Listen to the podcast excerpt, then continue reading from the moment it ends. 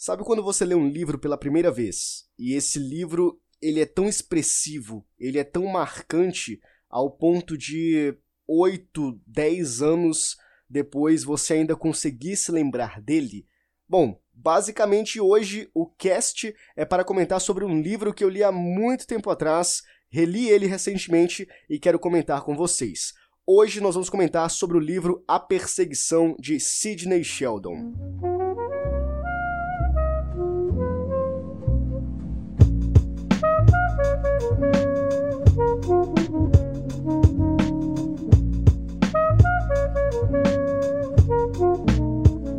Sejam todos muito bem-vindos a mais um episódio que depois das duas do podcast gravado nas madrugadas. Cara, a segunda experiência foi tão boa quanto a primeira.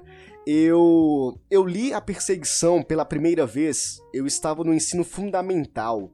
Isso tem bastante tempo. E esse livro ele foi tão importante para mim e às vezes a gente não sabe exatamente o porquê, né? Hoje em dia todo mundo quer um porquê, né? Por que, que você gosta de algo? É simplesmente porque sim, cara. não tem que ficar explicando o porquê de gostar. Simplesmente porque você gosta. Uh, e esse livro do, do Sheldon, para mim ele foi muito marcante. Eu acho que foi uma das primeiras leituras ali onde eu comecei de fato a engrenar, sabe? A começar a ler e, e a partir de então não parar mais, né? Porque até então, antes do, desse livro, eu não tinha uma assiduidade tão grande. Eu gostava de ler e tudo mais, só que eu acho que eu não tinha um apreço tão significativo pela leitura. Uh, e quando eu comecei a ler A Perseguição, eu não conseguia parar de, de ler esse livro. Então eu acho que esse é um dos pontos importantes que, que fizeram esse livro ser um livro marcante para mim, até hoje eu lembrar dele. Uh, claro, é, eu reli ele recentemente e não é que eu lembrasse de todos os pormenores ali, mas a trama principal eu conseguia lembrar. E poxa, para mim, que a minha memória é bem ruim, lembrar de uma coisa que eu li há quase 10 anos é, é simplesmente absurdo, né? Então significa que o negócio era muito bom. E todo mundo tem um pouco disso, né? Aquela, aquele apreço por alguma coisa do passado que até hoje é, é muito significativo e tudo mais. Então eu decidi dar, dar, uma, uma, dar uma nova chance, né? Reler esse livro, porque tem tanta coisa para ler e tudo mais. Uh, recentemente eu li bastante coisa que eu poderia ter trago aqui, né? Que eu posso ainda trazer pro podcast.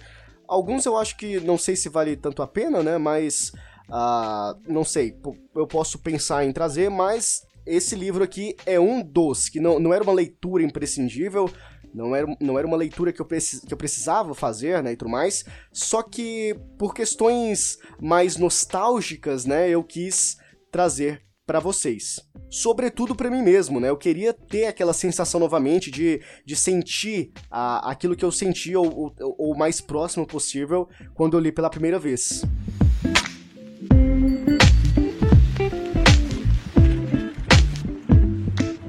Pois bem, então vamos lá. Eu quero comentar com vocês acerca da história. Vai ter spoiler, tá bom? Vai ter alguns spoilers acerca desta obra aqui, porque, sei lá, futuramente, daqui a mais 10 anos, eu quero pegar esse podcast aqui, eu quero pegar esse episódio, na verdade, ouvir e a partir dele lembrar de toda a história novamente. então, é, é, tão bom para vocês quanto para mim também, né? É uma via de mão dupla. Mas antes de começar de fato a falar sobre a história, a narrativa do livro, eu queria falar um pouco sobre o Sheldon, né? Sobre o Sidney Sheldon superficialmente, tá? Não quero adentrar na biografia do cara e tudo mais. Só que tem alguns pontos ali que, que eu achei extremamente muito interessantes, que são pontos bons acerca do autor desse livro. Eu não sei se você já ouviu falar, né? Sidney Sheldon. Ele não é um autor desconhecido, eu acredito que muitas pessoas conheçam, principalmente as pessoas que estão dentro do universo da literatura, talvez conheçam. Uh, é muito provável que conheçam o Sidney Sheldon. Um ponto legal uh, é que A Perseguição não é o livro mais famoso dele, né? Na verdade, não é um dos mais famosos dele. Um dos melhores romances do Sidney Sheldon, né, que é considerado pelas pessoas, é O Outro Lado da Meia-Noite. Esse livro eu não conheço, eu, eu nunca li ele. E a perseguição, pelo que eu vi, eu dei uma olhada ali bem superficialmente, uh, ele não tá, né, no top 5 ou no top 10 dos livros mais famosos do cara. E foi justamente esse livro que me fez conhecer ele, que, né, pra mim é o melhor livro dele. claro, eu só li esse, mas uh, dando chance para, para novos, né? Mas tem aquele apreço sentimental e tudo mais. Eu acho que a perseguição sempre vai ser o melhor livro dele, na minha opinião, né? Mas, bom, uh, o que eu queria comentar também é acerca de, de um artigo. Esse artigo eu encontrei aqui na internet de 2007, tá? Então, eu não sei se de 2007 para cá Uh, tiveram outros autores que conseguiram esses feitos, mas esse artigo aqui que eu li diz que ele foi o único, o único escritor que recebeu três prêmios, né, que são prêmios cobiçados da indústria cultural americana, uh, que foi o, o, Oscar do cinema, porque, uh, pelo que eu pesquisei também, tiveram muita, muitas, muitos livros dele que foram adaptados para a indústria cinematográfica, o Tony do teatro e o Edgar da literatura de suspense. O Sidney Sheldon ele escreve uh, romances de suspense, narrativas de suspense, uh, o que é muito bom, eu, eu acho muito legal, muito interessante.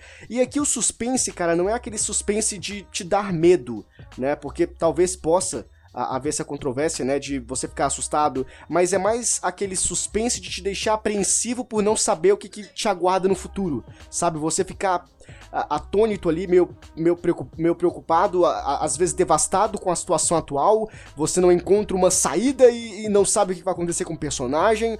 Então, basicamente, esse é o suspense que o Sidney Sheldon trabalha e que funciona muito bem. Ele consegue trazer à tona aquele lance de você ficar imersivo com a história. Ou seja, de você não conseguir desgrudar os olhos ali das páginas, sabe? Você precisa continuar lendo capítulo após capítulo para poder, enfim, chegar no desfecho e você poder se saciar completamente, né? Porque é impossível você parar na metade e simplesmente uh, achar que é suficiente. Você não precisa descobrir o resto. É impossível, é necessário você descobrir o que está acontecendo, né? Você ter esse progresso né, na leitura, você dar continuidade a isso.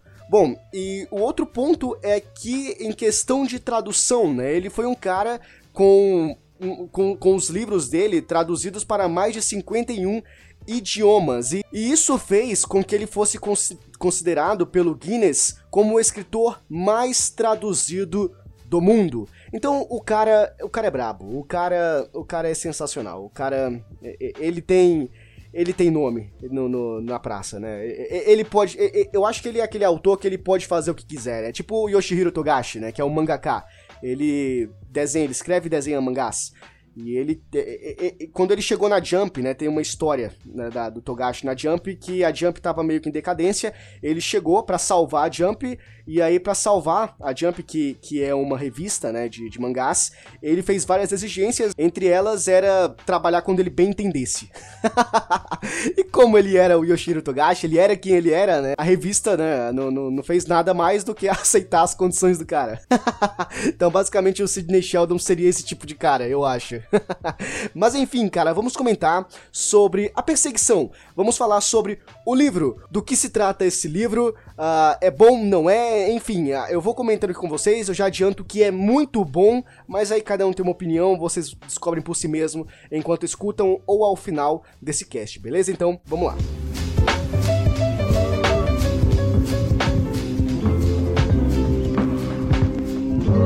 A perseguição vai acompanhar um garoto de 18, 17, 18 anos, acho que, ele tem, acho que ele tem 18 anos, um garoto de 18 anos chamado Masao Matsumoto, que ele é filho do Yonel, Yonel, Yonel Matsumoto, que é um cara muito grande, né? Ele, ele é um cara respeitado, é um cara é, rico, é dono das indústrias Matsumoto, né? É um conglomerado, um império Matsumoto e tudo mais. Uh, e logo no, no prólogo, a gente vê que acontece um desastre, né? Tá o pai e a mãe do, do Massal estão em um avião e acaba acontecendo esse desastre aéreo, o avião cai, né, nos Estados Unidos e eles morrem. E daí o Masao, ele se torna o herdeiro da, do Império Matsumoto. Basicamente, esse é o início da história. Uh, na verdade, é, essa é a trama principal uh, que o livro vai trazer, que, que o Sidney Sheldon vai trazer pra gente uh, uma família rica, um garoto de 18 anos, os pais que morrem em um triste incidente de avião e ele, e ele acabando por, por ser o herdeiro e ficar responsável por todo o império que a família construiu. A gente tem o perfil do personagem e tudo mais. uh, que é muito interessante porque ele não é um, um garoto riquinho, mesquinho qualquer ele foi criado com os ideais da família, então ele tem valores, ele segue ali os princípios da, da família, porque, sobretudo, é uma família tradicional japonesa. Isso é interessante porque antes de falar sobre isso, só continuando a linha de raciocínio aqui, então ele é um garoto inteligente, é, que sempre se dedicou, ele entende o valor do, do, trabalho, então não é porque a família dele é rica que ele é rico também, né, automaticamente, que ele vai menosprezar as pessoas, é, ele foi ensinado que todo mundo é igual, então tem todo esse lance dele não se deixar subir a cabeça todo o poder que ele tem. Ele é uma pessoa que sempre visa o próximo como um, como, como uma pessoa igual a ele, sabe? De certa forma, uma coisa assim do tipo. Bom, e voltando aqui para que eu queria falar a respeito da questão do da, da família japonesa, né? Também a, a questão do Japão como, como um todo. É muito legal porque o, o Sidney Sheldon ele vai trazer à tona pra gente essa questão de, por exemplo, como é o Japão como funciona uh, o modus operandi, né, lá do Japão, na, nas, nas, nas indústrias e tudo mais, uh, nas fábricas, como eles trabalham e como é no restante do mundo. Porque tem um pouco dessa crítica ali, onde, claro, o foco aqui tá Estados Unidos e Japão, né? Porque a história ela acontece nesses dois lugares aí. Então, tem uma crítica de, por exemplo, nos Estados Unidos, as pessoas são muito egoístas, as pessoas são muito. Uh, como é que eu posso dizer? Não é capitalista, mas elas pensam muito em, em, em de que forma, de que maneira vai ser vantajoso para eles. Eles querem saber como é que eles vão tirar vantagem de determinadas situações. Então, por exemplo, aquele lance do se o salário é mínimo, o esforço também é mínimo. então, tem bastante disso, né? De, desse lance de eu não vou me entregar se a empresa não se entrega para mim, então cada um segue o seu caminho e tal, tal, tal, tal. E daí a gente vê que o prisma, né? A, a, a perspectiva no Japão é totalmente diferente.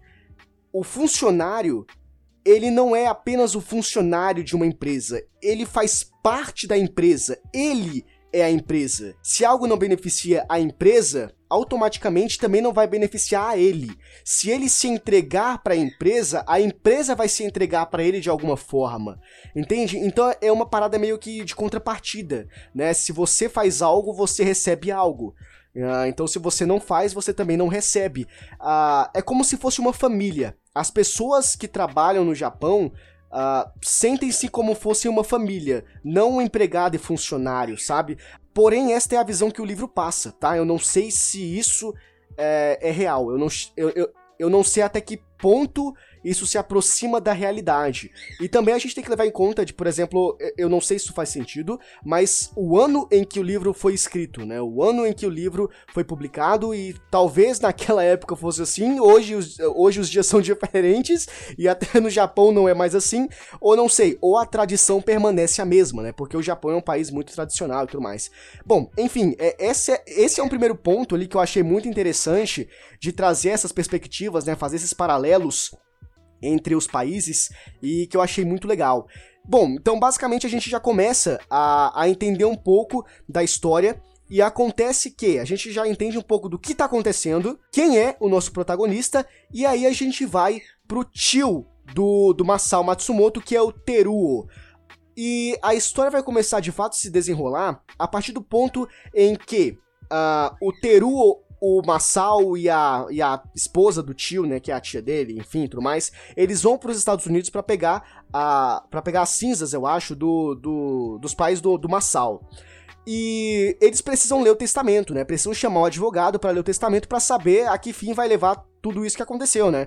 Porque agora, né, os donos do, do Império Matsumoto, né, ou o dono do, do Império não está mais entre eles. Então, quem é que vai uh, dar continuidade? Quem é que vai assumir? E no testamento está o Masao Matsumoto, o filho do Yonel Matsumoto. É ele quem vai assumir uh, a indústria, o Império Matsumoto. Entretanto, o Teruo, que é o tio do Masao, né, como eu havia comentado, ele não se agrada muito da, de, dessa, dessa decisão, porque ele acha que ele se dedicou muito para a empresa. Ele se entregou e a empresa não seria o que é se não fosse por ele, porque ele foi uma peça fundamental ali para transformar o Império Matsumoto no que ele é atualmente, né? Então, ele não se sente muito satisfeito com a situação, mas o Teru, ele é um cara que ele age por trás dos bastidores. Ou seja, ele apresenta, ele denota aquela face de tranquilidade, aquele cara que, que, que, aparenta não, não demonstrar nenhum perigo e que tá sempre com aquela carinha normal ali que ninguém vai desconfiar dele, mas no fundo ele é um grande desgraçado, sabe?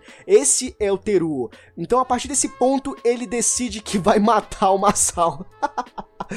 Por quê? Porque se o Massal morrer, aí sim as indústrias vão ficar para ele, né? Porque eu acho que isso tá no testamento também. Mas, bom, o ponto principal é que o Massal não, não pode existir.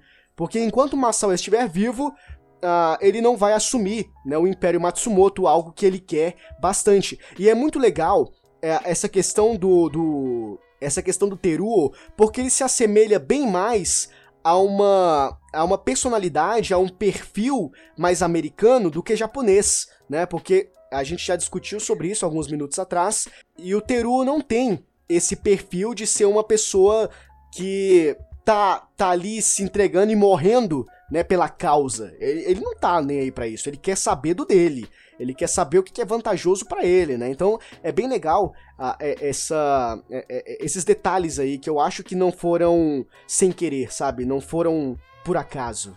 Tiveram uma certa intenção do, de, do, do Sidney Sheldon. Pelo menos eu acho que teve, né? Bom, então quando o Teruo decide matar o Masao, decide que ele precisa morrer, é aí que a história começa a se desenvolver. Porque o Masao ele se vê numa sinuca de bico, né? Ele se vê numa situação onde ele precisa fugir.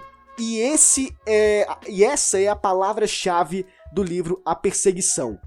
Fugir, fuga, porque todo o livro é exatamente é, do começo ali da do, no momento em que ele descobre que o tio quer matar ele, que é bem no início do livro ainda, até o final, ele tá fugindo. Ele foi para os Estados Unidos para pegar o, os restos do, dos pais uh, e descobriu que queriam matá-lo, então ele foge. E o que, o que torna essa fuga interessante é o fato de ser um garoto que, se eu não estou equivocado, ele nunca tinha pisado nos Estados Unidos e que agora está solto pelas ruas de Nova York e ele também passa por várias cidades dos Estados Unidos uh, fugindo, sem saber onde é que ele tá ou para onde é que ele vai, sem conhecer ninguém. E tudo isso torna mais apreensivo a toda a situação do Massal. E é aqui onde se encaixa perfeitamente a questão do drama e a questão do suspense, né? Então a gente se vê em uma situação onde, por exemplo, a primeira fuga do Massal, ele está sem, sem calça, ele está apenas de cueca e com uma blusa, né? Porque já tinha começado ali a, a ser tramado, a ser trabalhado o plano ardiloso do tio dele, que deixou ele naquela situação. Então ele foge da casa onde ele estava simplesmente com uma cueca e uma blusa.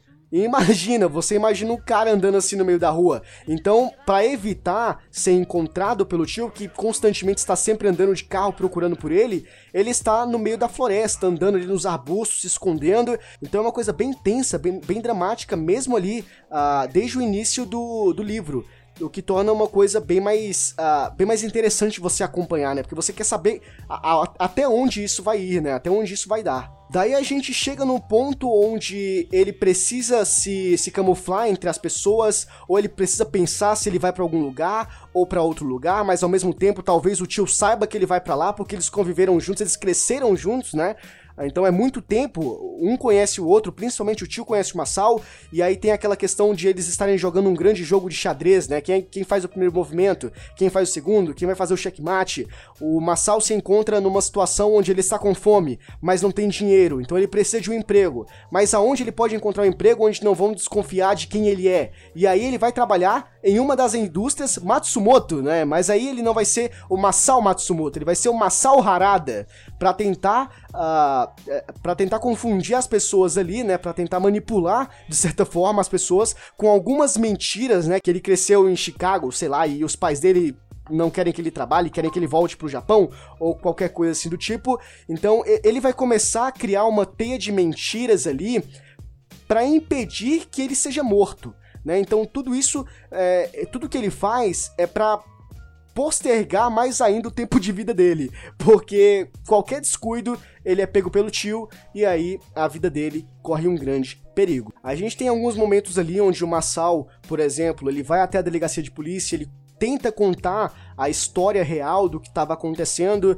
e aí a polícia não acredita nele, então liga pro tio, o tio vai lá e busca ele. Então acontece, eu acho que umas duas ou três vezes uma situação onde ele tá fugindo e ele acaba sendo pego, mas ele consegue, né, subverter a situação e fugir novamente. Uh, mas aí tem essa questão, né, dele ir de encontro à polícia, de contar o caso, não acreditar nele. Então a partir disso ele começa a inventar, ele começa a criar uma pseudo história ali para para poder tentar fazer com que as pessoas uh, não julguem ele né, de, de, de, maneira equivocada e acabem estragando todo o plano dele, né? Porque ele passa a acreditar em um determinado momento ali, após várias circunstâncias, de que ele não pode confiar nas pessoas, porque o tio dele é uma pessoa muito influente e ele conhece muitas pessoas. Então ele começa a acreditar ali em um determinado ponto que mesmo que seja uma pessoa tentando ajudar, sei lá, mesmo que seja um policial, talvez esteja ligado ao tio, e aí ele contando, o cara vai entrar em contato com o tio, vai contatar o tio, e aí vão chegar até ele, né? Vão chegar até o Massal. Então ele fica nessa situação extremamente periclitante de não saber exatamente o que fazer. Ao mesmo tempo que ele tem que pensar rápido as situações ali para ele poder saber o que fazer. E claro que nesse tempo aí, né, ele, ele acaba encontrando alguns aliados, ele acaba encontrando pessoas que ajudam ele, que auxiliam ele, uh, e acabam fazendo isso sem saber exatamente o real propósito, sem saber a história de fato, ou a história completa, mas acabam sendo muito úteis, né, porque acabam, uh, de uma maneira que eles não entendem, salvando a vida dele. Isso é o mais importante. E a gente, enquanto lê, só quer saber, só quer chegar no, no ponto onde o Massal vai ficar bem, onde tudo vai dar certo e onde o tio dele vai se desgraçar, né? Onde o tio dele não vai conseguir mais prosseguir com esse plano e vai ser pego. Até que de fato chega neste ponto.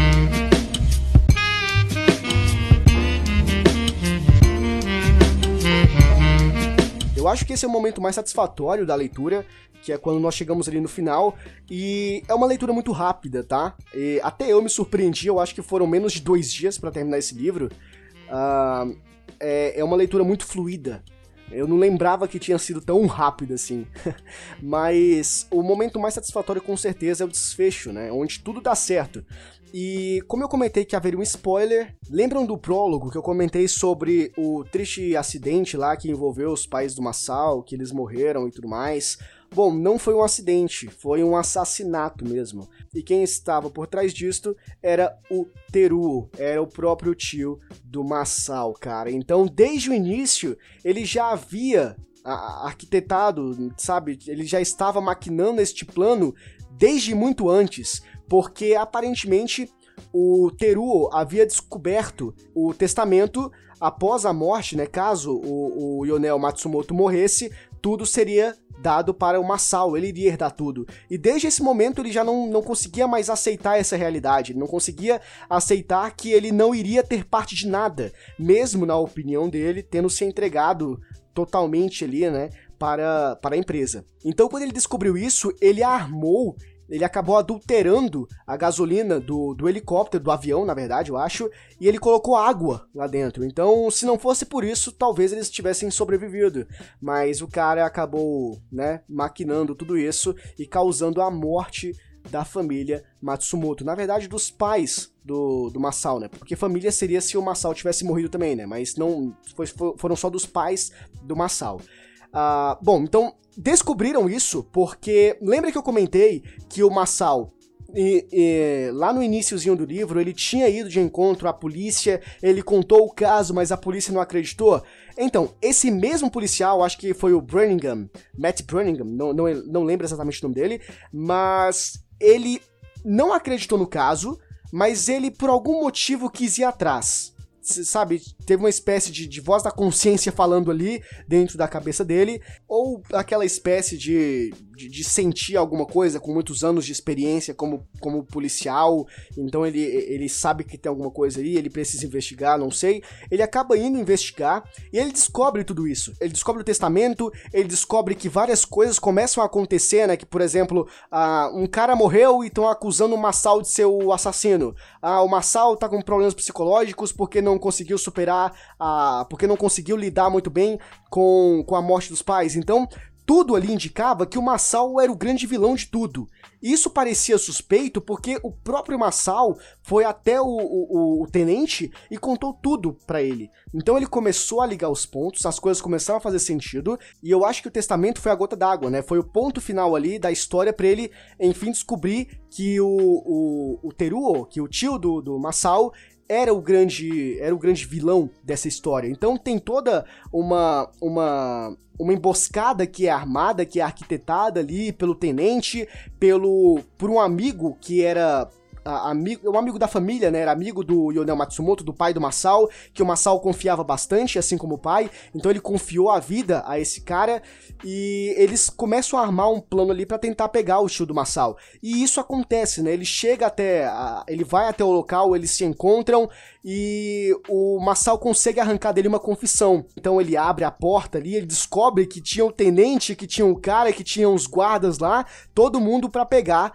o Teruo. E claro, ele se acha mais esperto do que todo mundo, né? E ele fala como assim: vocês não têm provas contra mim, é a palavra de vocês contra mim, eu sou um cara importante, não sei o que lá e não sei o que mais.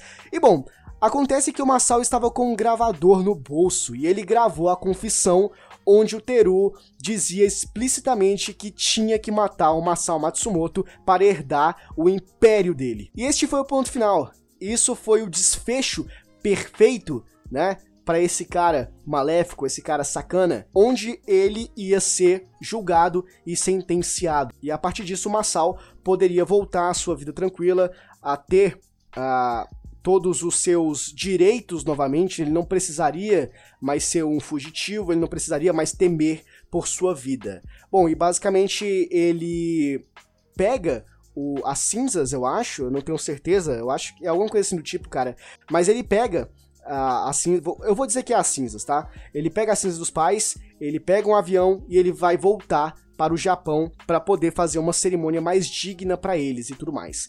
E assim finaliza a história, né? E aí é interessante porque a, a gente tem meio que uma situação de, de vida e morte, né? No, no sentido vida, de aproveitar de certa forma e morte de ele aproveitou, mas quase morreu em toda a parte do tempo. Porque no final ali, no, do, no final do livro, na última página, ele, ele comenta, uh, ele mostra se lembrar com, com, com, com, muita, com muita força, né, com um grande ímpeto de tudo que aconteceu nos Estados Unidos. Porque nesse meio tempo, ele conheceu pessoas, inclusive ele conheceu uma garota, ele se apaixonou. Ah, aí a gente não sabe, né? Poxa, ele poderia, né, tentar voltar ali, levar ela pro, pro Japão ou ficar ali nos Estados Unidos, já que a, a, o Império Matsumoto é tão gigante, tem, tem fábricas espalhadas por todo lugar do mundo. Poderia ficar com ela, não sei, ter, uma, ter um desfecho com essa garota, porque essa garota ajudou bastante ele, de certa forma. Então, mas acaba não tendo, né, esse desenvolvimento, a gente não sabe o que acontece. Mas ele diz que, que um dia voltaria a vê-la, né, uma parada assim do tipo. Mas ele conheceu pessoas, ele foi à Disneylândia, ele foi à Universal, né, os estúdios da Universal, tudo isso com a vida em, em, risco, tá? Tudo isso com a vida em risco. Então, ao mesmo tempo que ele. E ele nunca tinha ido para os Estados Unidos. Essa foi a primeira passagem dele nos Estados Unidos, como eu havia comentado. Ao mesmo tempo que ele estava praticamente lutando por sua vida, ele, ele conseguiu conhecer um novo mundo, ele conseguiu aproveitar esse novo mundo, sabe? Então é esse paralelo que eu achei interessante. Ele, mesmo numa situação de risco, ele ainda conseguiu viver a vida. Ele conseguiu vivenciar alguns momentos que, mesmo de forma periclitante, foram marcantes para ele. Ele nunca vai esquecer isso. Tanto pelo fato de que queriam matar ele, como também essa situação de, que, de quererem matar ele possibilitou que ele conhecesse essas coisas, que ele desfrutasse disso, Poderia ser um momento melhor? Poderia. Poderia ser de uma forma mais tranquila e mais feliz? também poderia, mas não era a situação. E como foi a situação, ele ainda assim conseguiu conhecer, conseguiu aproveitar. E eu achei isso muito interessante.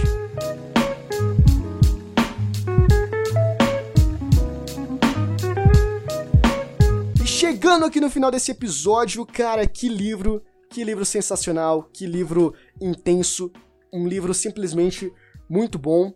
É, eu, eu acho que esse daqui é aquele tipo de livro que, não sei, daqui a 10 anos eu provavelmente iria que, querer ler novamente, só para sentir toda essa, é, é, é, essa sensação, sabe? Vivenciar essa experiência.